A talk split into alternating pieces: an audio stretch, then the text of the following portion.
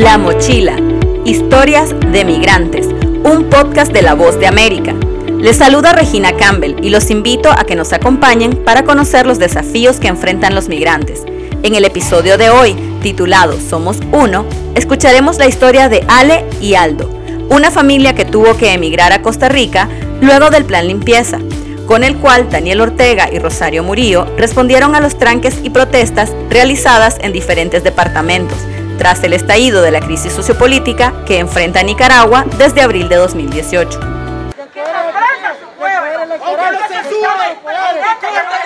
Le pagamos a la policía para que nos cuide, no nos reprima. Lo que pasó en Nabucca es un delito. El primero en salir de Nicaragua fue mi esposo, después de 13 horas de ataque para el, plan, para el plan limpieza. Él se encontraba en Matagalpa, en los tranques. El grupo que estaba conmigo, nunca, nunca eh, nuestra idea fue emigrar a otro país. Nosotros lo que queríamos era seguir con la lucha, seguir con la protesta para que nuestro pueblo fuera libre, nuestra, nuestra Nicaragua fuera libre. Pero dadas las circunstancias, nosotros nos tocó salir huyendo de Matagalpa. Entre las personas que nosotros íbamos, iban personas heridas de balas, con charneles y ya no teníamos cómo seguir haciendo frente en ese momento al, al gobierno. Entonces, la opción fue salir, huir de Nicaragua hacia otro país y en ese momento el país que teníamos más cerca era Costa Rica. Yo me sentía mal, yo no quería dejar mi país, yo no quería dejar a mi familia, más, más por lo que se estaba pasando y viviendo en ese momento. Estando en Costa Rica eh, nos costó mucho encontrar dónde dormir. Dormíamos en los parques, dormíamos en, en las aceras de, de, algunas calles en el cual la gente no nos corriera, porque aquí en Costa Rica es, es prohibido dormir en las calles, estar en los parques, sentarse, dormir o descansar. Con el poco dinero que traíamos, pagábamos hoteles, pero era demasiado caro, entonces nos tocó quedarnos en la calle. Unos cuatro o cinco meses que pasamos en la calle antes que encontráramos trabajo para poder pagar un, un cuarto hasta el día que vino mi esposa. Lo más difícil fue en nuestro país, nosotros teníamos todo, o sea, teníamos una empresa, yo trabajaba en mi profesión y por las tardes en nuestra empresa para que mi esposo pudiera dormir, porque gracias a Dios no iba tan bien que trabajábamos las 24 horas, casa propia, lo perdimos absolutamente todo de pasar a ser dueño de tu empresa a dormir en el parque La Merced. Me negué al hecho de salir de mi país sin mis hijos. El menor tenía siete y la mayor tenía, eh, estaba cumpliendo 14. Nosotros somos un núcleo familiar. Sin embargo, los cuatro tenemos una historia diferente en esta lucha. Nos damos cuenta que mi hija tiene una historia, que mi hijo tiene una historia, que mi esposo tiene una historia y yo tengo otra historia. Esto debido a las amenazas, debido a la persecución. El novio de mi hija, Leitin Chavarría, fue asesinado el, en Jinotega el 23 de junio.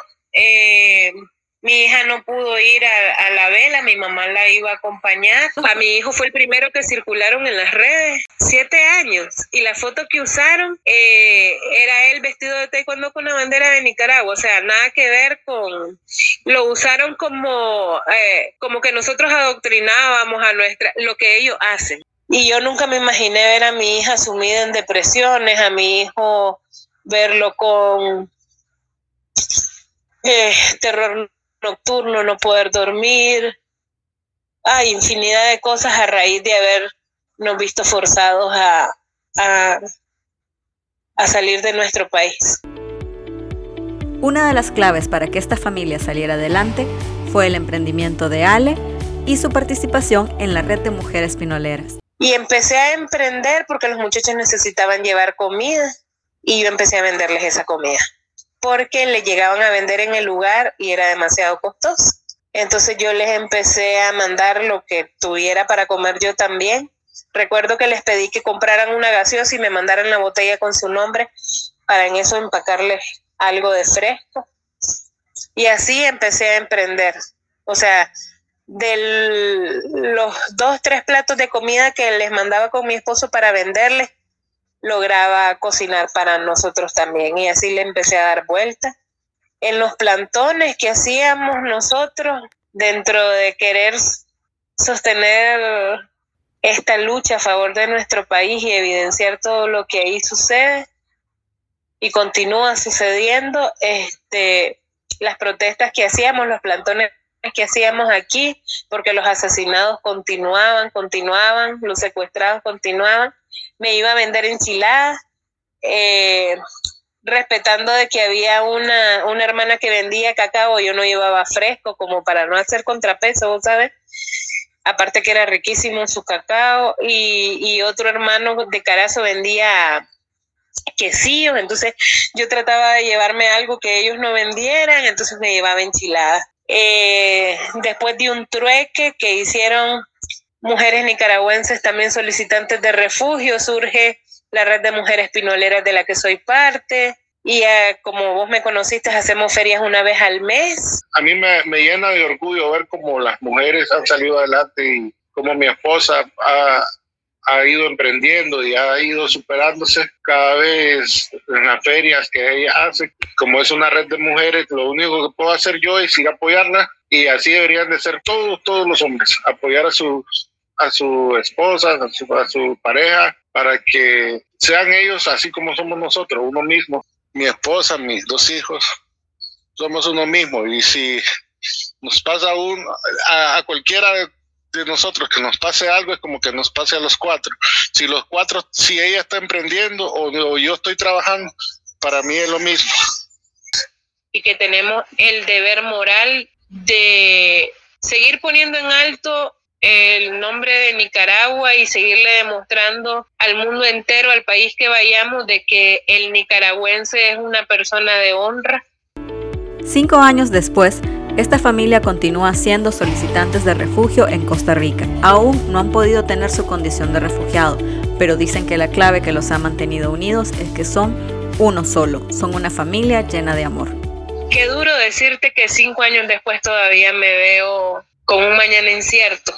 Nos toca atravesar la violencia diario de escoger entre si comprar pan o pagar pases para ir a trabajar o algo por el estilo. Es, es, bien duro, pero gracias a Dios aquí unidos los cuatro, si no tenemos palabras de fortaleza nosotros, las tienen ellos. El día que me sentía tan mal y le pedí perdón a mis hijos por estarlos haciendo pasar por eso, muy consciente, el niño más pequeño me dijo, no mami, este, que no le duela que dormimos en el suelo.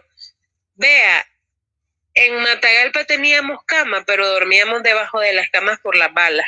Nos ha logrado mantener juntos el amor, el respeto, los valores que nosotros tenemos y le hemos inculcado a nuestros hijos. Nosotros somos uno, todos somos uno mismo.